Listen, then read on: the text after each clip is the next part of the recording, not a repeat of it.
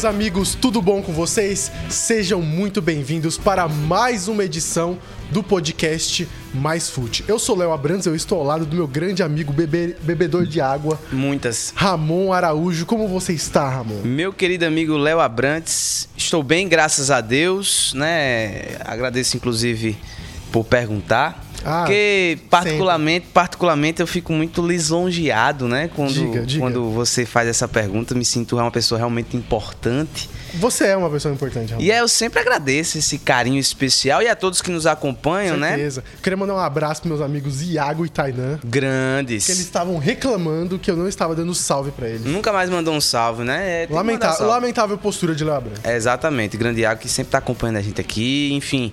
São, são pessoas que fazem parte também da família podcast mais fútil, Com né, Léo? certeza, que tá aumentando cada vez Cada mais. vez mais. Principalmente aqui, ó. Arroba podcast mais fute no Instagram e no TikTok. Você pode acompanhar nossos conteúdos, conteúdos originais. Demais, demais. Inclusive essa semana aí, com já, já saiu o vídeo falando sobre Champions, maravilhoso. O vídeo sobre Só Champions. palpite horrível. que nem eu concordo. E eu que fiz.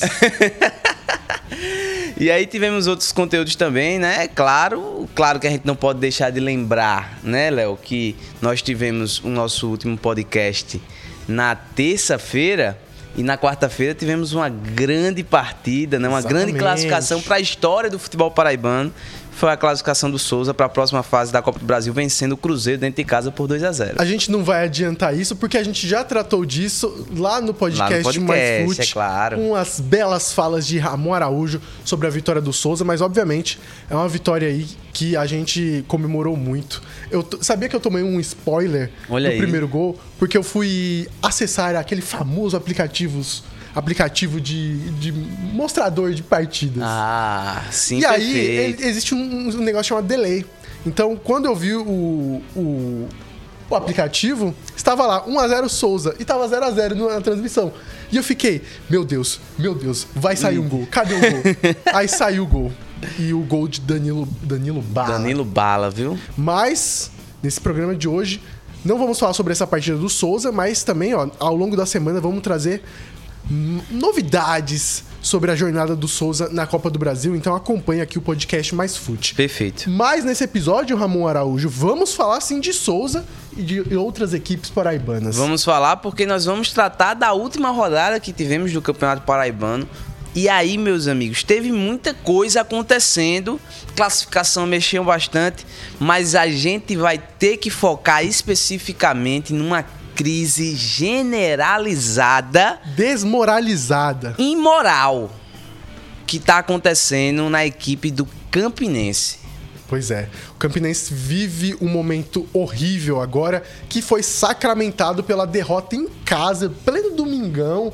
Galera saiu de casa pra ir pro amigão pra se divertir e saiu com 1 a 0 do CSP Exato. na testa. Então a gente vai falar um pouquinho sobre o Campinense, sobre a jornada do Campinense até aqui, o que esperar para as próximas partidas e também vamos falar um pouquinho mal, porque a gente gosta também. Exato. Vamos falar também sobre a vitória do 13 fora de casa contra o Souza, né? O 13 que teve essa vitória Grande importantíssima, né? Quebrou um, ta- um tabu aí de 14 anos sem conseguir vencer o 13 no Marizão. Isso é um, um gran- é o Souza, perdão. É, no Marizão, isso é um grande feito.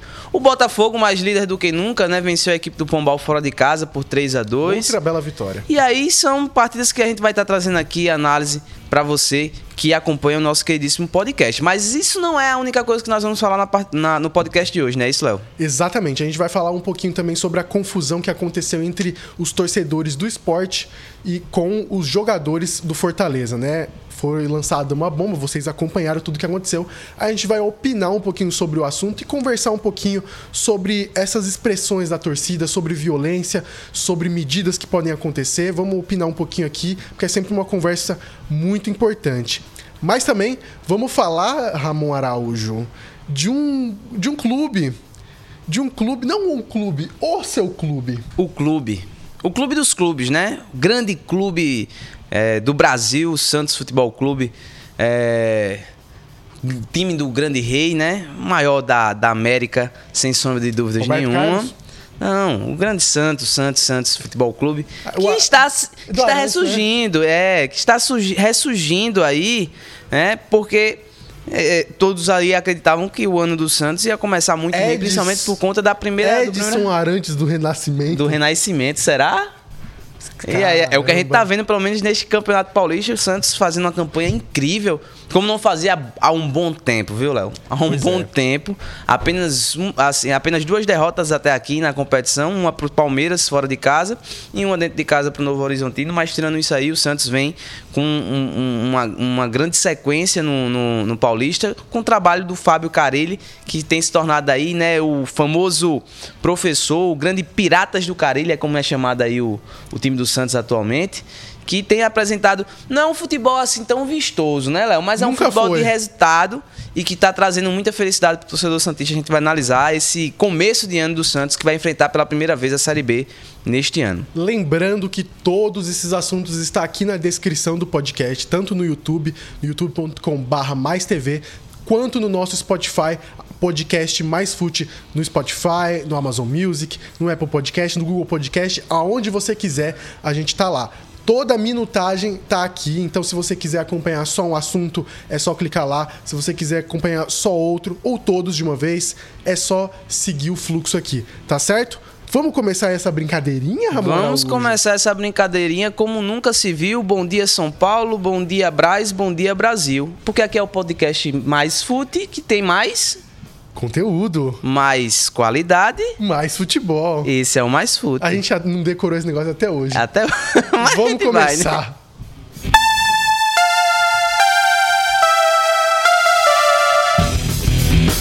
Vamos, obviamente, começar falando sobre o nosso queridíssimo Campinense. Lembrando a todos vocês que estão acompanhando, se você é torcedor do Campinense, tudo que a gente for falar aqui, o que a gente já falou do Campinense desde a Série D, a gente já meteu o pau no Campinense da Série D, a gente tá metendo o pau no Campinense agora, tá, a situação tá complicada pro Campinense. A gente não quer de forma alguma desmerecer o Campinense ou diminuir a equipe. É, na verdade, o contrário. A gente quer que a equipe volte a chegar numa Série C. As glórias, né? As glórias do passado, voltar à Copa do Nordeste. Então, tudo que a gente fala aqui é pro bem. Se a gente pegar pesado demais, também é pro bem. Exato. E não pode deixar de pegar, né? Não pode passar a mão na cabeça, principalmente porque eu acho que o torcedor do Campinense também não está fazendo isto com a atual gestão do clube, principalmente com o elenco atual, né? Toda a comissão técnica também tem deixado muito a desejar a equipe, essa equipe do Campinense nesse início de 2024. E não à toa, né, gente? Era um ano extremamente importante para o Campinense porque o Campinense dependia de uma boa campanha no Campeonato Paraibano para conseguir ter um calendário no ano de 2020, 2025. E infelizmente isso não vai acontecer. Essa é a realidade, né? Apesar de, de certa forma, ter alguma chance ainda matemática, mas aí depende de resultados né, ruins de diversas equipes. E o Campinense não tem sequer apresentado futebol até agora no campeonato para o seu torcedor, para que possa ter uma fagulha de esperança de que essa equipe vai sair da situação atual que está. Eu acredito que falando especificamente sobre essa temporada, tudo começou com a pré-temporada, né? Depois de uma eleição muito conturbada. Um cabaré, né? Um, um verdadeiro cabaré. Só faltou ali as, as, as, as profissionais, né? Isso. Só faltou as profissionais, até porque os palhaços já estavam lá. Não, já. O, o, os marmanjos, né? Exatamente, já estavam tudo lá. E, e a questão do Campinense Começou a partir disso, um presidente que foi eleito, mas de, depois foi constatado problemas, irregularidades de que fulano não conseguiu votar, fizeram outra eleição, outro presidente assumiu e a incompetência permaneceu desde a outra gestão. Então fica muito preocupante a situação do Campinense porque a gente sempre espera que uma nova gestão chegue para modificar, principalmente uma que é contrária à gestão anterior. Então, vivemos esse momento complicado no Campinense já desde uma questão administrativa barra política. Então, quando a gente entra nessa temporada, a gente já entra com esse cenário completamente problemático. Eu destaco outro problema também, a chegada de Francisco Diá para o comando da equipe. É, nenhum, nenhum problema com Francisco Diá, obviamente, eu não conheço ele, mas a questão com Francisco, Francisco Diá é que ele não mereceu estar tá nessa posição pelo que ele demonstrou recentemente. Ele é um treinador já antigo, com ideias um pouco ultrapassadas, ele vive das glórias do passado, de campeonato paraibano com Belo, de campanhas com Campinense. Então, a gente vê um Francisco Diá que já assumiu um Botafogo na temporada passada e com uma equipe muito melhor, com um cenário diferente, não conseguiu isso. E novamente não está conseguindo no Campinense. Então, a escolha dele se tornou muito questionável porque ele não merecia essa posição. Era bom a gente sempre ressaltar que existem novas opções, existem outras opções. A gente entrevistou Adriano, Adriano Souza um, na semana um passada. Tá fazendo um grande trabalho com o Pombal. Um treinador jovem que está fazendo um bom trabalho com o Pombal. Pombal melhor colocado que o Campinense. Então a gente ressalta que as escolhas vêm de algum lugar e os problemas que a gente vê hoje, hoje e as derrotas já é fruto de algo que eles escolheram anteriormente. Não, exatamente, Léo. Eu concordo plenamente com você.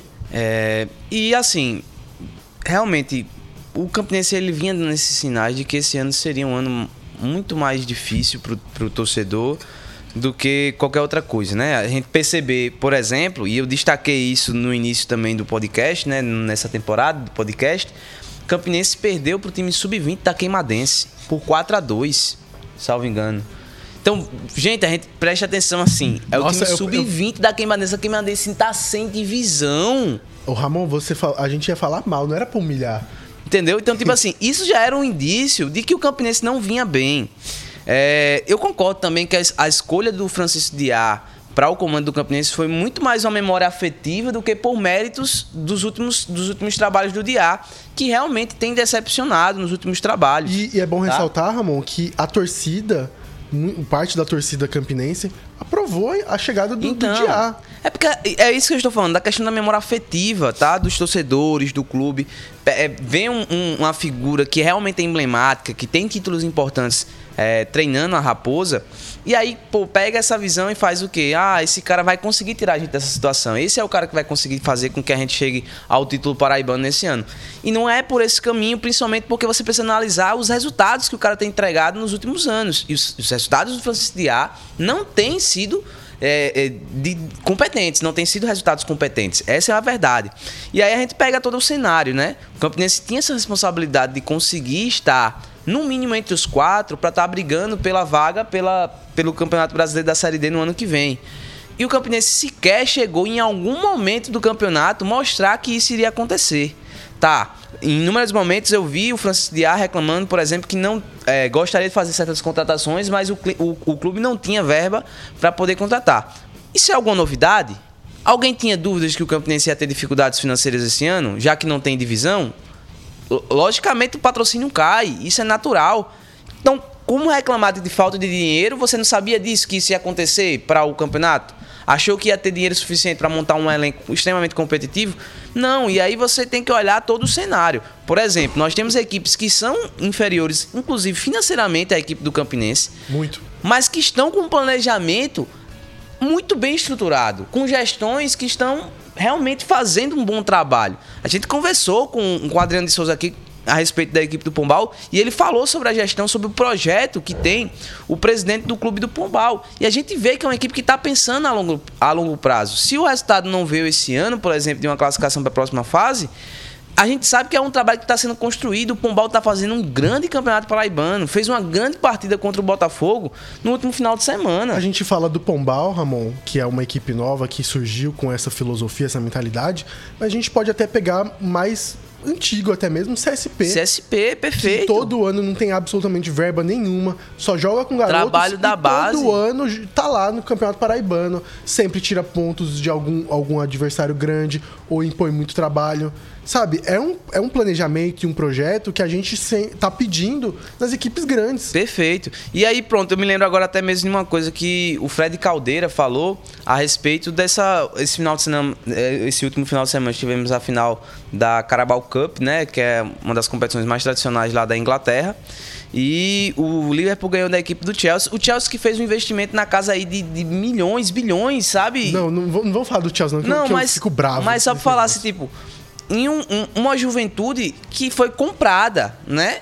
E aí o Liverpool jogando com a equipe basicamente ali com um time sub-20, é, sub-20, da o base, Liverpool, da base, que é uma juventude planejada pelo Liverpool, e aí ganhou o título nesse final de semana. A gente vê quando a diferença que às vezes quando existe uma estrutura, um projeto, algo que está sendo construído com trabalho, como isso dá resultado, às vezes, do que você pagar, às vezes, muito dinheiro numa coisa que não tem planejamento. Às vezes o problema não é a questão financeira, mas é a má, a, a má gestão que existe dentro de um clube, o mau planejamento que existe por dentro de um clube. Então, se isso não for solucionado, não vai ter dinheiro no mundo que consiga resolver algo que não, não tem estrutura para se manter não tem uma base sólida para poder se é, realmente conseguir sustentar aquele edifício que está sendo construído. E é o que nós vemos hoje no Campinense. O Campinense vive num, numa areia movediça. Né? Não tem como você construir um trabalho dentro do Campinense se o que existe por trás, que é justamente a gestão, é o trabalho que está sendo, sendo feito ali pela uma diretoria, não dá o suporte necessário para isso né? O time do Campinense hoje só tem para mim um único destaque e olhe para você ver que situação. Falei isso desde o início do campeonato. É o Eduardo que é o zagueiro do Campinense. Artilheiro do time e do campeonato. Como é que pode um zagueiro ser artilheiro de um time?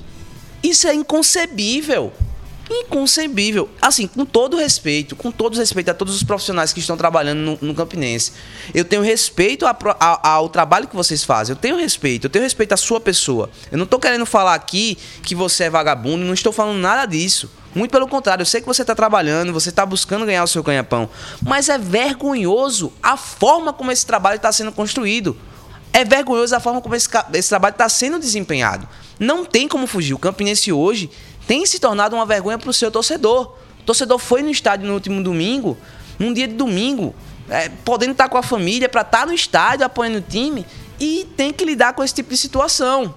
E aí, em contrapartida, você tem o 13 voando e tem que também escutar sarro do torcedor adversário. Então, é, é assim, muito bem. Botafogo muito bem. Então, isso se torna chato também pro próprio torcedor do Campinense, vergonhoso pro torcedor do Campinense. É por isso que a gente cobra tanto de fazer um trabalho bem feito, de ter projeto, de ter gente que tá ali realmente preocupado com o crescimento e desenvolvimento do clube e não apenas para estar tá ocupando um cargo, ganhando dinheiro, né, às custas de uma grande instituição que é o Campinense aqui no estado. Pois é, e olhando aos jogos do Campinense, a gente dá uma uma rápida olhada, a gente pode ver que a equipe teve dificuldade quando toda vez que precisava impor o seu jogo. Eu falo isso no jogo contra o Pombal. Apesar do estilo do Pombal ser muito pra frente, ser um Agressivo, né? dominante, né? no jogo contra o Campinense a gente viu um Pombal mais recuado, um Pombal que teve dificuldade de impor o seu jogo em relação ao Campinense. Nesse jogo o Campinense perdeu. Depois o Campinense enfrentou o São Paulo Cristal, que é todo mundo bate. Depois, o Campinense enfrentou um Botafogo, e aí, uma equipe mais forte, é mais fácil de você fechar a casinha, mais fácil de você controlar o resultado. E aconteceu isso com, com o Botafogo, jogando em casa, e contra o Serra Branca, jogando fora de casa, mas também no Amigão. Depois tomou peia do Souza, porque o Souza tava, vamos dizer, puto, né? Novidade, treinador novo, é, expectativa para a Copa do Brasil, então veio, veio com Puxel Sim. Veio pro Shell e o Campinense não conseguiu aguentar. Mais uma vez a gente viu um Campinense que precisava propor jogo contra o CSP. Não conseguiu. Ou seja, a equipe do Campinense não consegue resultados quando tá jogando atrás, não consegue resultados quando tá jogando para frente, não consegue nada. E aí fica o questionamento para os próximos jogos. Será que esses, esses empates que eles conseguiram em jogos contra adversários grandes vai continuar? Porque agora a gente vai ter Campinense Nacional de Patos. O mando de campo é do Campinense, mas o Nacional de Patos mostrou capacidade em conseguir aguentar equipes fortes.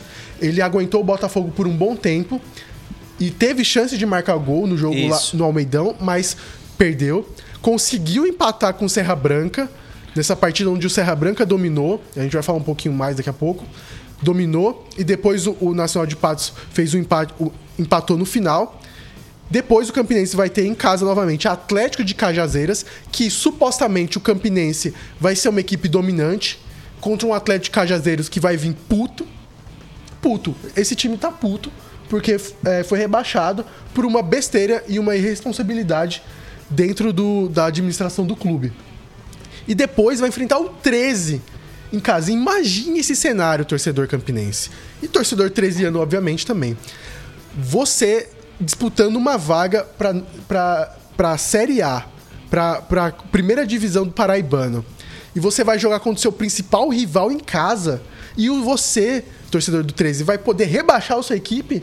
Porque ah, o, 13, o seu adversário, né? O seu adversário, porque o Campinense agora briga por rebaixamento, para se manter vivo na primeira divisão. E agora eu quero ver como é que vai ser.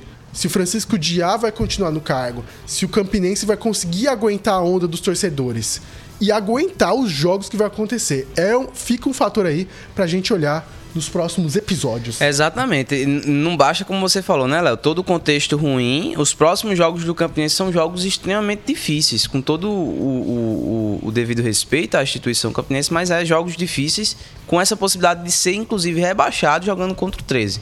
Então, são, são questões para a gente estar tá acompanhando aí nos próximos dias. Já que a gente está falando do 13, 13 teve uma vitória importantíssima, quebrando um tabu aí de 14 anos contra o Souza. Não conseguia vencer o Souza justamente há 14 anos lá no Marizão. E aí consegue essa vitória gigantesca com um golaço de letra. Pra botar a cereja Foi, foi bolo. a cereja do bolo. Lucas Mineiro que fez. Um golaço, assim, a equipe do 13. Como eu falei, é, é uma equipe que ia crescer ainda dentro do Campeonato Paraibano e a gente tá vendo isso acontecer.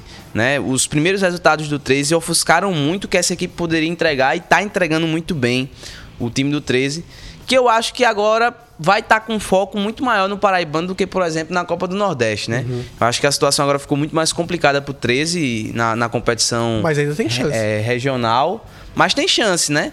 É, é uma equipe que está começando a desenvolver o futebol, tá começando a encaixar o estilo de jogo do William de Matia. E a gente vê hoje já um 13 mais encorpado, com uma característica própria. É um 13 que vai chegar com certeza para a próxima fase. Eu não duvido que o 13 não. Eh, perdão, eu, é, eu não tenho dúvidas que o 13 vai passar para a próxima fase do Campeonato Paraibano. E aí, meus amigos, é o que eu tô falando. É uma equipe que está crescendo e ela pode chegar nessa reta final, no quadrangular, ainda mais encorpada e ainda mais, né, focada na, na, naquilo que o Arthur Bolinha falou pra gente que desde o início do, do Campeonato Paraibano quer conseguir o bicampeonato do, da, da competição estadual. É, é bom a gente pensar que o 13 está começando a crescer na temporada. Obviamente tem alguns percalços, né? Teve o jogo contra o ABC que empatou em casa. É, uma besteira da, da defesa. É, cara, por pouco o 13 não estava classificado. Essa é a verdade. Foi, foi um detalhe muito pequeno. O 13 fez uma partida até que interessante, mas ali uma besteira, uma pressão do ABC resultou o, o jogo. E também agora o 13 vive um dilema entre focar no Paraibano e focar na Copa do Nordeste. Até porque a Copa do Nordeste agora tá, parece que está ocupando mais espaço do calendário. Né? A gente teve agora jogo com o CRB recentemente, teve o jogo, o próprio jogo da, da Copa do Brasil. Teve jogo pela Copa do Nordeste com o Sport, depois, antes, né, no, no jogo anterior, tinha sido contra o River. Agora, né, amanhã, né, nesta quarta-feira, já enfrenta o América de Natal, depois o Pombal, depois o Maranhão, sabe? Tá, tá num ritmo muito grande, assim, até mesmo parece que tá, tá vivendo mais Copa do Brasil e Copa do Nordeste do que o Paraibano. E mesmo assim conseguiu um resultado muito importante contra o Souza. E fez uma partida muito boa, viu? O 13 conseguiu frear aquele ímpeto do Souza que a gente conhece, que a gente está acostumado. A gente viu um Souza muito mais defensivo e não à toa que o primeiro gol surgiu dessa maneira. O 13 estava pressionando, o 13 estava em cima e conseguiu marcar o gol. O 13 só foi relaxar mesmo na partida depois do segundo gol, que aí o Souza dominou a partida e foi tentar buscar pelo menos um gol e não conseguiu.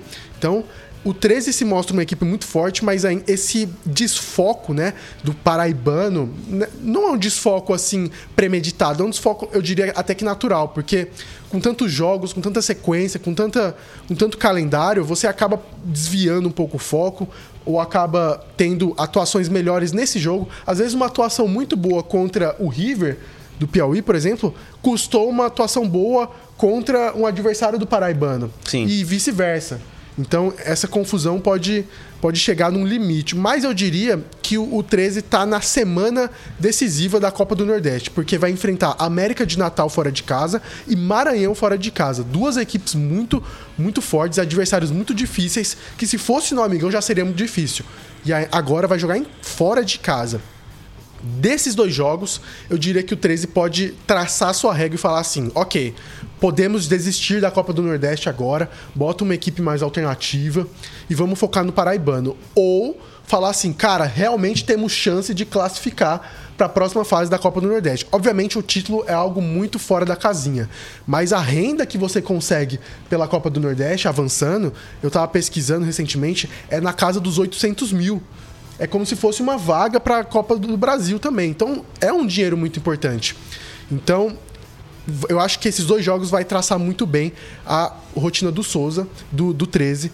E quanto ao Souza, parece que foi ressaca, não foi? Então, muito, muito. Acho que é isso que a gente pode definir, Léo. O Souza veio de uma das vitórias mais importantes, se não a vitória mais importante da história do clube do Souza, apesar do Souza já ter é, é, feitos aí outros grandes, grandes partidas, né? Ter tido grandes vitórias também na história do clube. Mas eu destaco esse ponto porque é, é uma vitória contra um clube de Série A, o maior campeão da Copa do Brasil. Um time que já foi campeão da Libertadores, enfim, tem toda a história, o Cruzeiro, né? E foi da forma como foi, né? Uma partida extremamente difícil, com chuva, gramado molhado ali, pesado, encharcado. E foi uma vitória como foi contundente, né? Assim, indiscutivelmente o Souza me parece que foi o vitorioso merecedor, né? Assim, a equipe que realmente uhum. buscou mais e conseguiu o resultado. É, eu acho que o Souza agora vem é, para o Paraibano com um foco maior, é, principalmente assim, tudo bem, precisa, chegou. Precisa, né? Exato. Tá dois pontos na zona de rebaixamento. Exato. O Souza ele precisa ter esse foco no Paraibano, porque inclusive é, é, essas, vamos dizer, essas sonolências que o Souza teve no Paraibano podem custar, inclusive, a não classificação para a próxima fase, que é uma coisa que pode realmente, assim, é muito mais provável de acontecer, por exemplo, do que a classificação, né? Principalmente agora, porque restam três, três rodadas apenas para o fim do campeonato, da primeira fase do campeonato paraibano, e o Souza hoje só tem seis pontos, né? E pior, né, Ramon? O fato deles não conseguirem a Série D do ano que vem. Isso. E precisar apostar tudo nesse ano. Exatamente. Vai, Isso ter, é um vai ser fato, vida né? ou morte. Exato. E essa porque, pressão vai ser muito, muito complicada. Porque para garantir, por exemplo, que tem uma divisão no ano que vem, o Souza teria que estar entre os quatro finalistas ali do, é, do, no, do Brasileirão no Série D, né? no então, mínimo. Se a gente é, pensar que Botafogo for para final, vai ser uma equipe da semifinal que Isso. vai garantir essa vaga. E aí vai ficar. Garantir vaga entre os quatro já, já, já é um bom caminho. Já. E, já que a gente falei do Botafogo, Botafogo venceu o Pombal por 3 a 2 e assumiu a liderança do Campeonato Paraibano. O jogo a gente não viu porque não passou em lugar nenhum. Mas nada melhor do que ouvir do próprio treinador, não é? Exatamente. Vamos ouvir o Christian de Souza, ele comentou um pouquinho sobre a partida e um pouquinho do que foi, um resuminho sobre esse jogo. Esse jogo. A gente vai tentando solucionar os problemas da partida e o principal, né, gerar resultado, manter a liderança e, e manter a invencibilidade dentro do estadual, onde um estadual muito difícil, muito complicado.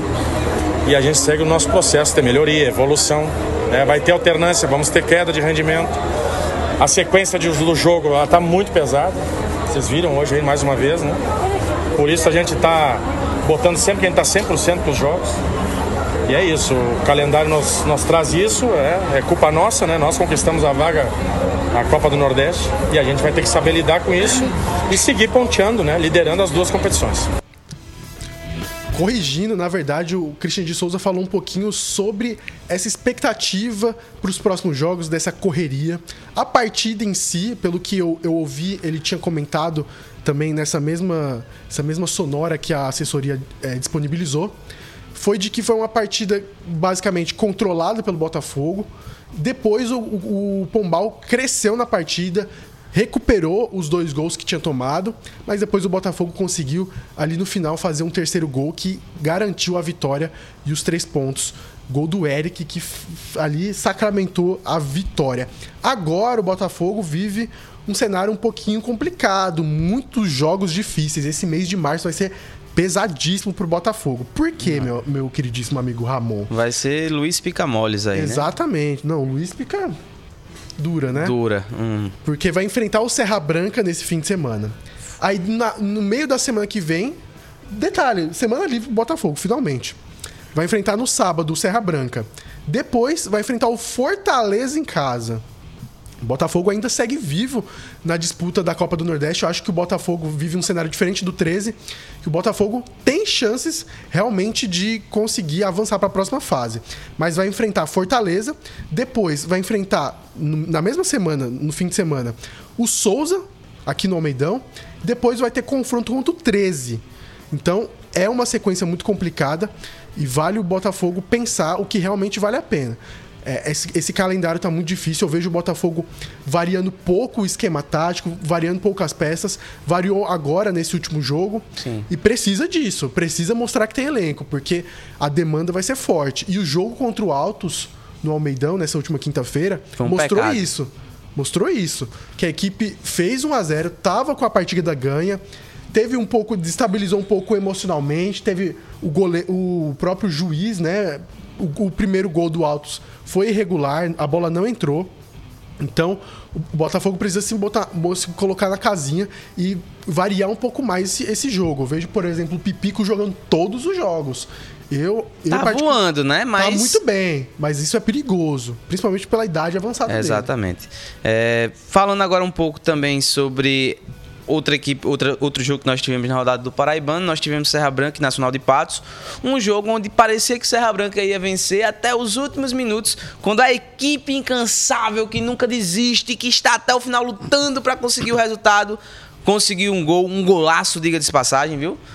Nacional de Patos conseguiu esse empate, o grande Nacional de Patos indiscutivelmente o time mais guerreiro que eu já conheci na minha vida, mais do que o time de guerreiros do Fluminense.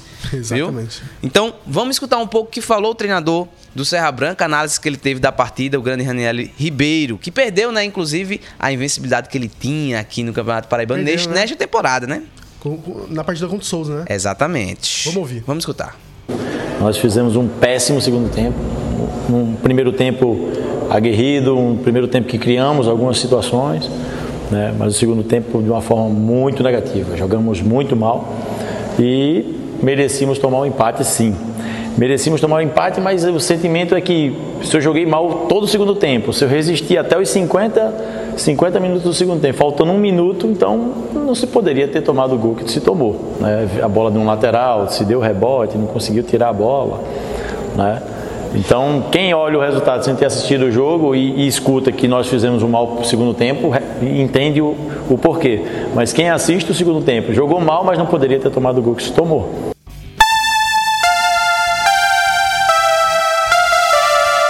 Tá aí o nosso queridíssimo amigo Raniel Ribeiro.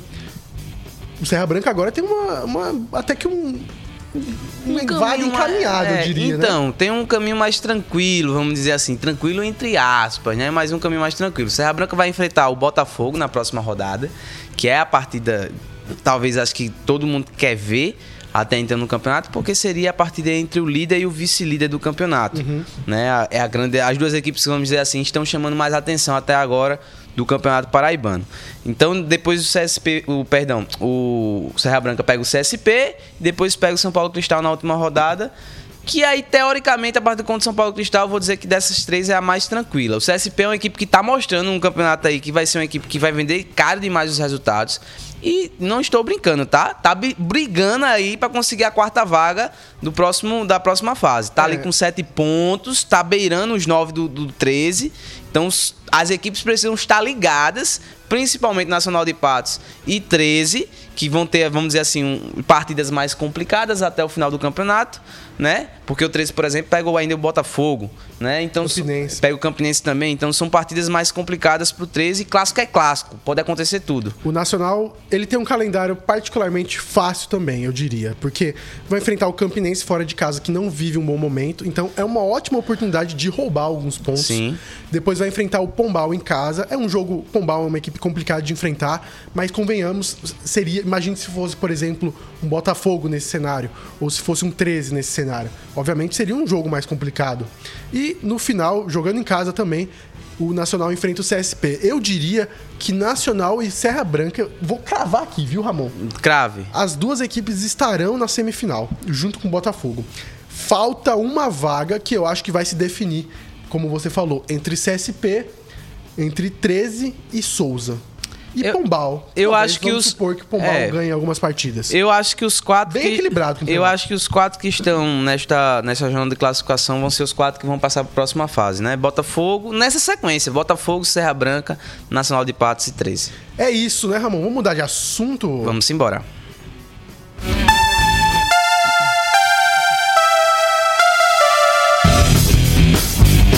Vamos falar um pouquinho agora sobre o confronto que aconteceu dos torcedores do esporte contra né, essa, esse, esse ataque. Esse foi um ataque, né? Foi um ataque, um é ataque. melhor. Eu falo confronto porque eu pensei que entre, entre torcedores não é. Foi um ataque. Ataque dos torcedores do esporte contra o ônibus do Fortaleza. Vocês viram e os desdobramentos vocês estão acompanhando por aí no noticiário. E assim, eu vou dizer minha opinião sobre o assunto. É, eu vou, primeiro eu vou confessar pra vocês que eu tô estudando bastante e acompanhando muito sobre essas questões de violência no esporte, porque o meu trabalho de conclusão de curso é relacionado a isso, então eu tô acompanhando, eu tô estudando muito sobre isso, então é uma coisa que eu venho acompanhando e venho criando o prazer de debater, de conversar. E o meu primeiro ponto, assim, eu vou passar daqui a pouco a palavra pro Ramon, ver se ele também concorda e a posição dele. A minha, a minha visão é de que a gente parte de um pressuposto que o futebol e a própria civilização é naturalmente violenta. Então, quando a gente sempre coloca aqui uma equipe contra outra, um jogador contra outro, essa dualidade, essa, essa briga que a gente coloca, por mais que a gente não queira incitar a violência, a gente está incitando a violência, de certa forma. E eu não tô falando que isso é errado, porque faz parte do esporte. O esporte, ele surgiu, ele criou essa febre por justamente servir como um espaço para que as pessoas briguem e se violentem de forma organizada e pacata. E é isso que acontece. Tem jogo pegado, tem jogo que é que é bastante aguerrido. E quando tem essas agressões, quando tem essas punições, tá lá, cartão amarelo, cartão vermelho, suspensão do Superior Tribunal de Justiça Desportiva. Então, existe realmente esse cenário de que a gente está punindo, mas ao mesmo tempo praticando. E aí a questão que, que fica no ar. A gente está sempre com essa intensidade, está sempre com essa necessidade de violência, que é natural do esporte não só do futebol, mas de outros também. A gente está sempre nessa disponibilização de poder se degladiar com o outro. Então, quando acontece um caso de violência, por que a gente age com tanta tanta surpresa, tanta violência. É natural do esporte. E eu não estou dizendo que isso é, tem que acontecer ou deve acontecer. É preciso acontecer. Não, não deve acontecer. E não deve tomar proporções tão grandes. O ponto que, que aí que eu entro é de que a gente já parte do pressuposto que isso vai acontecer. Bote duas pessoas contra uma contra a outra para ver se elas não vão sair na porrada, se não vai ter porradaria. Óbvio que vai ter. Quem que, é, quem que é o ingênuo a acreditar que du, duas torcidas se cruzassem ou se uma equipe ou se uma torcida tiver acesso prontamente ao ônibus ou a um jogador do, da equipe adversária, do rival, não vai cair na porrada? É óbvio que vai que mundo a gente tá? Que ingenuidade é essa de não acreditar? Então o ponto, na minha visão, é das forças de segurança. É da segurança, é da polícia. A gente tem que entender que essas equipes, elas vão sempre degladiar. Então, obviamente, e partindo de um link assim, as, as torcidas vão brigar também, porque faz parte, elas, elas se, se sentem abraçadas pelas equipes e vão fazer a mes da mesma forma. Então, existe um, tem que existir uma preocupação das forças de segurança em relação às torcidas. Então, a polícia tem que agir sempre como prevenção. E também precisa haver punição sempre que possível. Por quê? A gente tem que frear ao máximo o ímpeto natural dessas, dessas torcidas. Então, tem que haver punições. Elas têm que saber que se elas cometerem isso, elas vão ser punidas muitas dessas torcidas fazem e brigam porque sabem que o quê? Vai perder um mando de campo, vai perder um, isso ou aquilo. E daí? Daqui a pouco a gente volta. Daqui a pouco tá jogando na Ilha do Retiro de novo. Ou se não jogar na Ilha do Retiro, vai jogar na Arena Pernambuco. Melhor ainda. Vai jogar sem torcida. Tudo bem, daqui dois jogos volta. Não, tem que ter punições muito fortes, tem que ter uma vigilância constante. Não à toa que a gente tem aí delegacias de polícia. Se a gente colocar, por exemplo, um patrulhamento, a gente vai ter uma segurança maior. Mas o problema é que não está acontecendo, não está tendo essa segurança. E aí não entra uma questão de que ah, as torcidas são criminosas, elas são violentas. Elas, elas são o que são. Na natureza delas. E, e você pode condenar, você pode abraçar, o que for. Mas você tem que constatar que o problema é muito mais de segurança. Porque a gente já sabe que isso vai acontecer. Então por que não tem essa segurança? Esse é o meu ponto, Ramorujo. Não sei se você concorda. Não, eu, eu concordo. Essa questão da segurança pública, inclusive, é uma coisa que é no nosso país, né, de maneira geral, é uma coisa muito falha. Isso não só diz respeito ao futebol, a questão de torcidas, mas de maneira geral. É, eu concordo com você, Léo, que eu acredito que também é um problema que ele é premeditado, né? Não podemos viver numa utopia onde ah, vamos alcançar um mundo onde as torcidas rivais vão conseguir viver em harmonia. Isso não vai acontecer, até porque existe uma natureza animal no homem, né? É, dentro de uma concepção católica, e aqui eu trago também a minha fé para dentro disso, né? O homem, por conta do pecado, ele se rebaixa à condição de animal, né? E os animais, eles vivem, né? Por instinto. Eles agem por instinto, né? É, e enfim. E até é natural do homem, né? Então, mas é, é isso que eu tô falando. Tipo assim, é algo que, que, que se tornou na, da natureza é, humana por conta do pecado. Isso aqui na concepção católica, né? uhum. né? Enfim, é, o homem ele se rebaixa pelo pecado nessa condição animal. Mas trazendo para esse ponto, o, o, o, ser animal ele age por instinto, ele não age através da razão. Isso é uma condição que é própria do, do homem. E quando o homem ele se rebaixa essa condição de animal, ele age também por instinto. E o instinto do homem é um, um instinto pelo conflito. Né? Existe esse instinto pelo conflito. É, o esporte, como o Léo falou, ele foi criado para que o homem ele pudesse se, é, se é, é regulamentar. É, exatamente. Foi uma forma de regulamentar o conflito entre os homens para que eles não se matassem, né, através da guerra como era feito antes, mas que eles pudessem fazer isso demonstrando, Preencher né, o vazio da guerra. Exato, para que eles pudessem medir forças, né, e isso de uma maneira, vamos dizer assim, entre aspas, pacífica, né, sem ter que chegar ao ponto da morte. E isso é uma coisa que vai acontecer. Até o fim dos tempos, isso vai acontecer porque o homem ele age dessa maneira. E é por isso que é necessário se precaver, é, é, se prevenir né, quanto a isso. É, ter essa, essa, esse cuidado, essa cautela contra as questões de segurança. Eu acho que a punição ela, ela é um caminho muito, muito bom para que essas coisas elas possam começar a se endireitar. Né? E, e, regulamentar uma série de coisas que eu também acho que sejam interessantes. Né?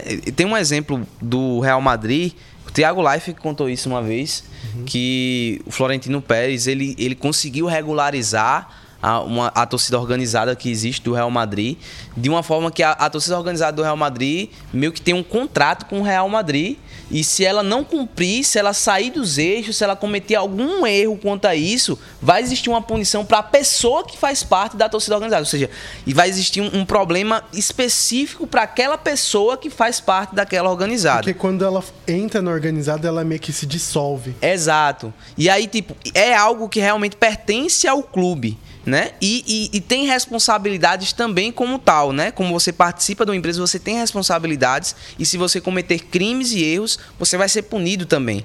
E, e então, eu acho que isso é um caminho que nós possamos, podemos pensar para o Brasil, porque a gente já viu que em inúmeras situações o diálogo, campanhas, faixas entrando em campo, homenagens, isso não adianta, né? A gente só vai começar realmente a punir de verdade, eu acho, quando acontecer uma desgraça realmente de alguém morrer. E isso já aconteceu por diversas vezes com torcedores. Mas não chegou o fato ainda de acontecer com um atleta, mas dessa vez foi quase, tá? O, o, o Escobar, jogador do Fortaleza, ele teve perda é, encefálica, tá? É, te, teve um, um, problema encefálico, né? Da, da, da do, da, do ferimento que ele sofreu. Então, estilhaço, né? Exato. Então eu acho eu acho perda encefálica né, ele teve. Então eu acho que é uma coisa que a gente precisa ter essa, essa punição, né? Enquanto não existir essa punição, principalmente é, de maneira mais severa e realmente aí eu vejo eu vejo por exemplo no Brasil de hoje em dia é, muitas vezes uma punição às vezes gravíssima, uma punição extremamente severa para às vezes um, um, um furto, para às vezes um, uma situação até mais simples, né? Dentro do nosso sistema judiciário e às vezes por questões que são realmente mais graves, que, que, que demandam a questão, de, que realmente in, envolvem a questão da violência, que coloca a vida de pessoas em risco, um olhar realmente cego para quanto a isso. E aí eu já falei, isso só vai parar é, nunca, né? Isso nunca vai parar. Só... É preciso que medidas mais agressivas sejam tomadas para tentar, de certa forma, amenizar esse tipo de situação. Esse que é o único caminho a ser seguido. E só para a gente encerrar esse assunto, é bom a gente destacar que as, equi as equipes, as instituições, elas precisam entender que as torcidas, sejam elas organizadas ou as que brigam, as que fazem isso, são torcida do mesmo jeito. São torcida. Não adianta você querer dizer É. que esses torcedores não representam a equipe. É, são marginais e não sei o quê. Não, representam a equipe sim. Vestem a camisa, estão usando e é responsabilidade sua também.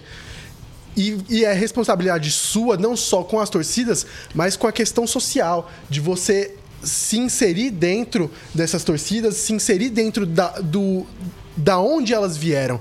Porque se você criar ainda mais distância, mais elas vão procurar uma representação. E essa representação vai ser você.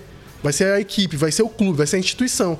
Que, de, mesmo junto ou separado, vai servir como palco para violência, para outras coisas. Se as equipes chegarem junto, procurarem entender, procurarem conversar e discutirem eh, soluções, discutirem. eh, como vo- você mesmo citou o caso do Real Madrid. É, Quando há essa aproximação, vai ter uma, um- uma paz, um, um tipo de paz diferente. Mas quando você cria essa separação, Exato. você só coloca mais conflitos. E isso é o que a gente está vendo tanto no esporte como em muitas outras equipes, porque as equipes, as instituições, elas estão se distanciando do torcedor. Exato. E isso não pode acontecer. A violência, tudo isso é um sinal de que tanto as forças de segurança não, não estão fazendo o seu trabalho, como as equipes estão se distanciando dos seus torcedores, ou eu diria até mesmo dos seus próprios filhos, vamos dizer assim. Exato. E aí, só pra finalizar, eu acho que é importante a gente falar isso. A solução, gente, não é acabar com as organizadas, muito pelo contrário, tá? Eu, eu- eu vi alguns documentários de conhecer realmente as organizadas que existem Quando, no Brasil quando afora. levanta bandeirão, traz bandeirinha, faz cântico, é bonito, né? Pois é, não, e, e assim, eu digo assim, as organizadas, a, a sua grande maioria, tá? Principalmente as principais, elas são realmente torcidas que são organizadas. Existem, inclusive, regulamentações dentro dessas torcidas. Em São Paulo, um exemplo também é que não são apenas torcidas, são escolas de samba. Exato. Então, Tem outros significados, existe- contribuição para a sociedade. Existe tudo isso, fazem trabalho, inclusive ações sociais, de distribuir alimento. São realmente instituições sérias, tá? E, e na sua grande maioria. Mas existem torcedores, sim, que agem como criminosos e que isso vai. Isso, de certa forma, também se torna responsabilidade do clube se atentar quanto a isso, né? Porque eles estão, como o Léo falou, muitas vezes representando uma instituição de que maneira? Usando a camisa, indo ao estádio, né? E brigando em nome do clube né? Isso não é uma coisa que você tem que fechar os olhos e fingir que não está acontecendo. Muito pelo contrário. Você tem que assumir que isso existe e tomar medidas necessárias para conter esse tipo de pessoa que está mais ali para brigar, para causar confusão, causar violência, do que propriamente torcer pelo clube. Assim como a gente falava nos corredores da UFPB enquanto a gente jogava dominó, Dominó, né? dominó, coma a sua merda. Exato. Vamos mudar de assunto? Vamos embora.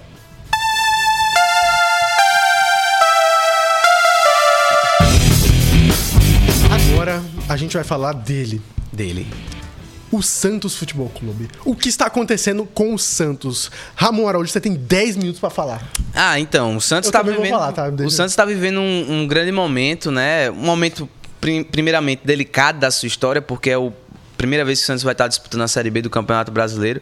Mas começou o ano muito bem com a estruturação de uma equipe, um elenco né, mais enxuto, com um salário mais enxuto, apostando já em alguns jogadores que já tiveram algumas passagens pelo futebol brasileiro, já apresentarem em um determinado momento algum futebol vistoso e que caíram bastante de rendimento, né? Apostando também em alguns jovens jogadores e também apostando em alguns outros medalhões já conhecidos da torcida do Santos. Mas enfim, é, o Santos conseguiu montar um elenco para essa temporada e apostou no trabalho de Fábio Carelli, que teve uma primeira passagem pelo Santos muito boa, conseguindo livrar o Santos de um rebaixamento. Né? E fez todo esse trabalho em torno do Carelli, dando inclusive uma pré-temporada com tempo para poder trabalhar e trazendo peças como, por exemplo, Gil, que é um jogador extremamente experiente, qualificado, trazendo de volta já aí o Diego Pituca, nós temos o William do Bigode, Guilherme chegando, Otero, que é um jogador que teve um primeiro momento ali muito bom no Brasil, mas depois péssimas passagens por alguns clubes. Casares também, que é um jogador que nunca mais rendeu também no futebol brasileiro. Não, não, não. Ah, o, sim, sim. o que fez o gol de meio de campo na Golaço, final da, da. Copa do Brasil contra o Grêmio. Mas enfim, é, algumas peças que são bastante conhecidas, né? É, e tem conseguido encaixar um futebol muito bom através desse trabalho que o cara ele tem feito. É, não é um futebol que talvez o torcedor do Santos e aí eu falo, o torcedor do Santos, na verdade, não está acostumado faz um bom tempo em ver um bom futebol no clube. Mas dizem, né, tem essa tradição de que o Santos é um time que tradicionalmente joga para frente, tem sempre futebol vistoso, e que isso não tem acontecido nos últimos anos e não está acontecendo nessa temporada. Porém, é uma equipe que tem trazido resultados, né? É, é uma equipe que, por exemplo, né, Léo trouxe alguns dados aqui para que a gente possa utilizar, mas são 10 jogos, são 15 gols marcados, tá? E é uma equipe que tem sofrido poucos gols. Né? Uma equipe que tem sofrido muito poucos gols por conta da defesa, que tem sido uma defesa muito boa ali, feita ali por Joaquim e Gil, e os laterais, né? Felipe Jonathan, é, Aderlan e Rainer. Mas enfim, é, o Santos. O ele, exato, o grande João Paulo. É, mas o Santos ele tem feito um bom campeonato, um campeonato regular é, assim, muito positivo. O Santos, por exemplo, nos últimos três anos, essa altura do campeonato, estava brigando para não cair para a segunda divisão do Campeonato Paulista. E hoje, acho que já com algumas rodadas de antecedentes, acho que umas cinco, se não me engano, uhum. o Santos já está classificado. Quatro. É, quatro rodadas de antecedentes, o Santos já está classificado para a próxima fase e já está garantido na Copa do Brasil do ano que vem. Competição que esse ano o Santos não está disputando porque não tinha vaga. Então, isso é um exemplo de como está sendo feito um bom trabalho.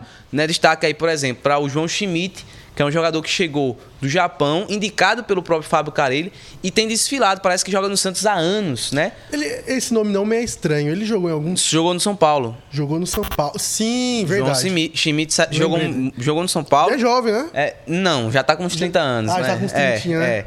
Mas aí você tem o, o Pituca, que é um, um, um, ídolo da torcida do Santos, retornando e jogando como também se nunca tivesse saído do Santos. O Otero, que tá produzindo muito, tá? Tá jogando muito, o Otero correndo muito, driblando muito, com excelentes assistências, marcando gols.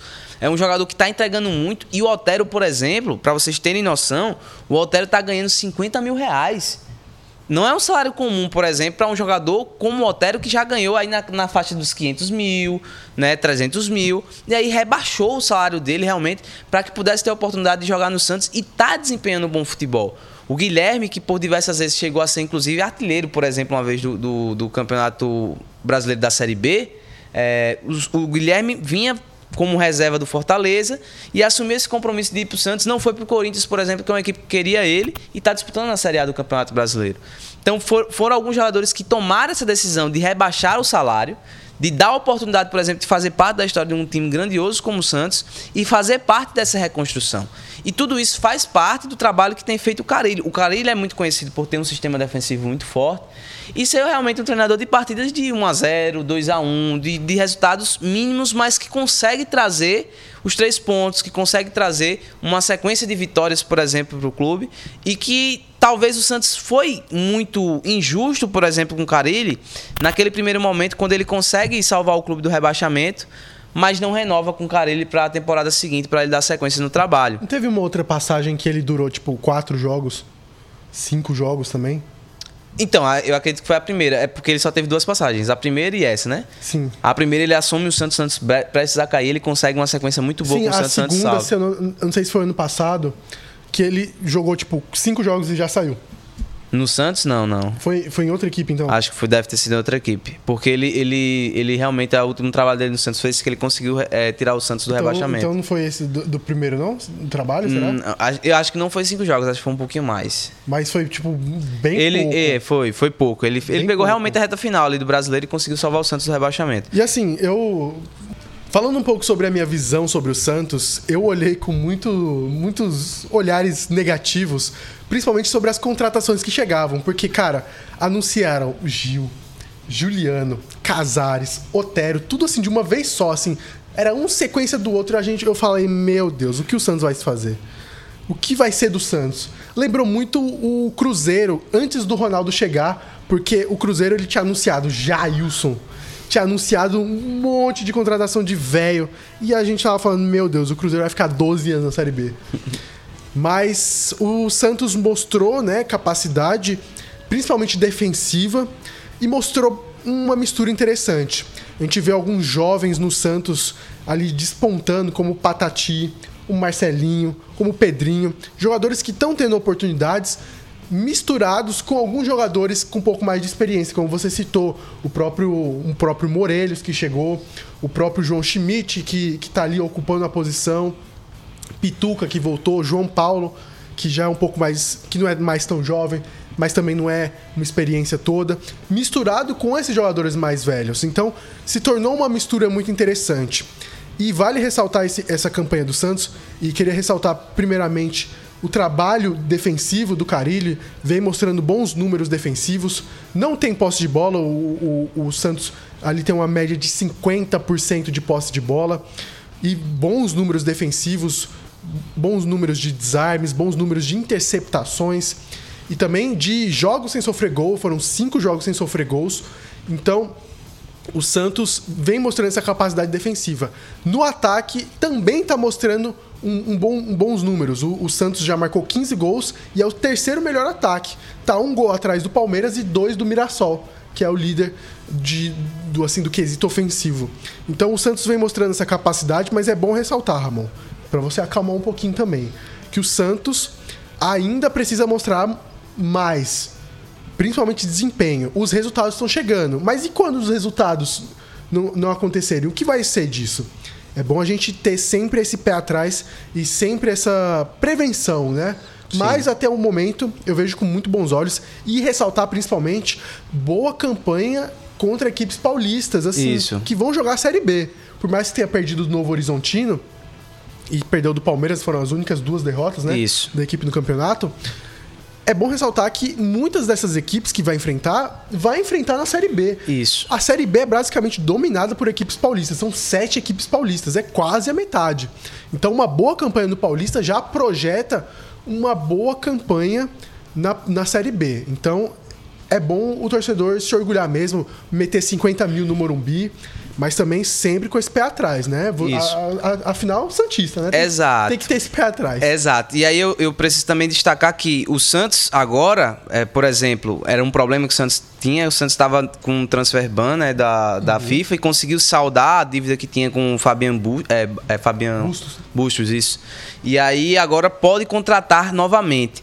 E eu acho que talvez para o Paulista não venha essas contratações, mas pensando em Série B, isso é muito importante para o Santos porque a gente sabe, beleza, o elenco atual está conseguindo dar conta do Campeonato Paulista, mas a Série B é um campeonato muito mais longo, com muitas viagens para fazer. Nossa, E que isso dificulta bastante. Então, a, a Série B beleza, vai conseguir manter boa parte desse plantel, mas precisa também de reforços para dar aquele gás a mais para a competição. E jovens, né? Porque Exato. talvez os velhos não aguentem. Exato, e que é importante. E só destacando também, o Santos vai ter esse retorno do Juliano agora para essa fase final do Paulista, o que vai também dar um acréscimo ao, ao, ao, meio de campo do Santos. O Juliano que começou muito bem vestindo a camisa 10 do Santos. Mas de maneira geral é isso, eu concordo. É um início muito promissor, muito bom do Santos, mas sempre com aquela cautela, claro, porque é há muito trabalho a ser feito. O Santos só vai ter assim a consciência realmente pronta. Esse trabalho deste ano foi concluído quando o acesso à Série B, a, perdão, o acesso à Série A do Campeonato Brasileiro, ele estiver feito. E o início de um projeto, né? Exato. De planejar como essa equipe vai se formar, a filosofia, a ideia de jogo. Exato. Então a gente espera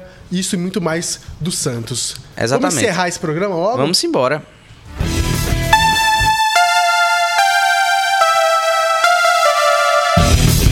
Meus queridos. Um abraço a todos vocês. Queria agradecer a presença de Ramon Araújo nesse podcast. Eu que agradeço a sua presença, meu querido Léo Abrantes, e a todos que nos acompanharam até aqui, tá?